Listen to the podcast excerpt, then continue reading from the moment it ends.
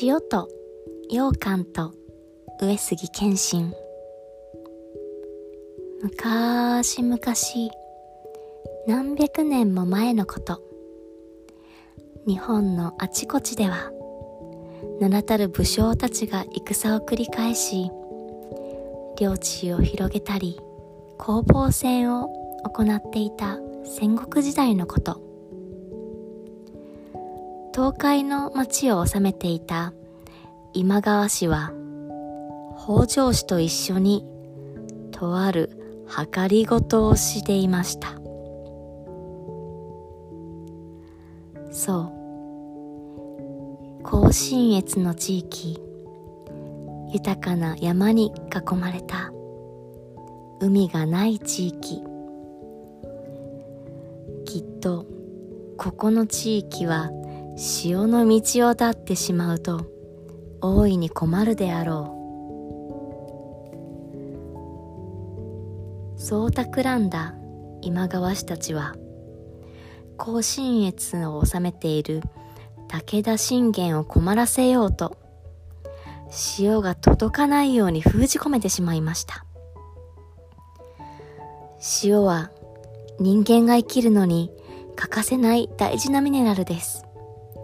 これがないとどんな農民もどんな商人や武将たちも生きてはいけません。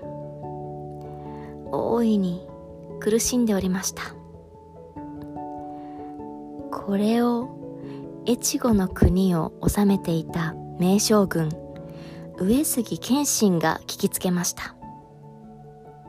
そして武田信玄に手紙を書くことにしました。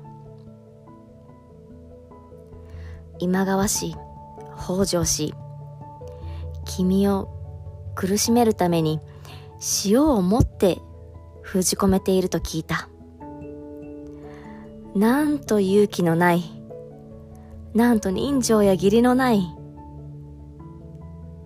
卑劣な行いであろうか。私も君とは争っている。しかし、争うところは弓矢であり、米や塩ではないはずだ。と、敵ではあるはずの武田の領地、信濃の町に塩を送り、塩市を開きました。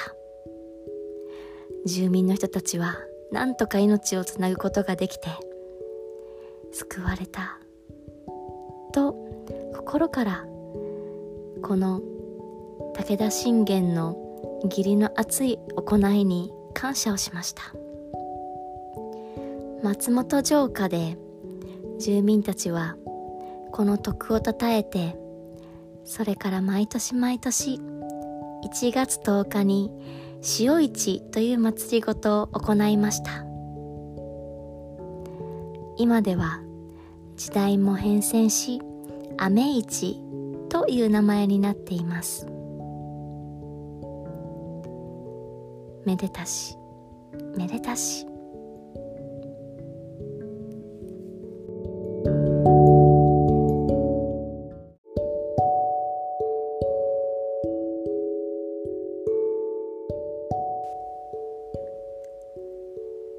そして松本の人々はこの心ある上杉謙信の判断と行いに心から感謝し後世に長く長く伝えておきたいと塩入りの羊羹を作っていました。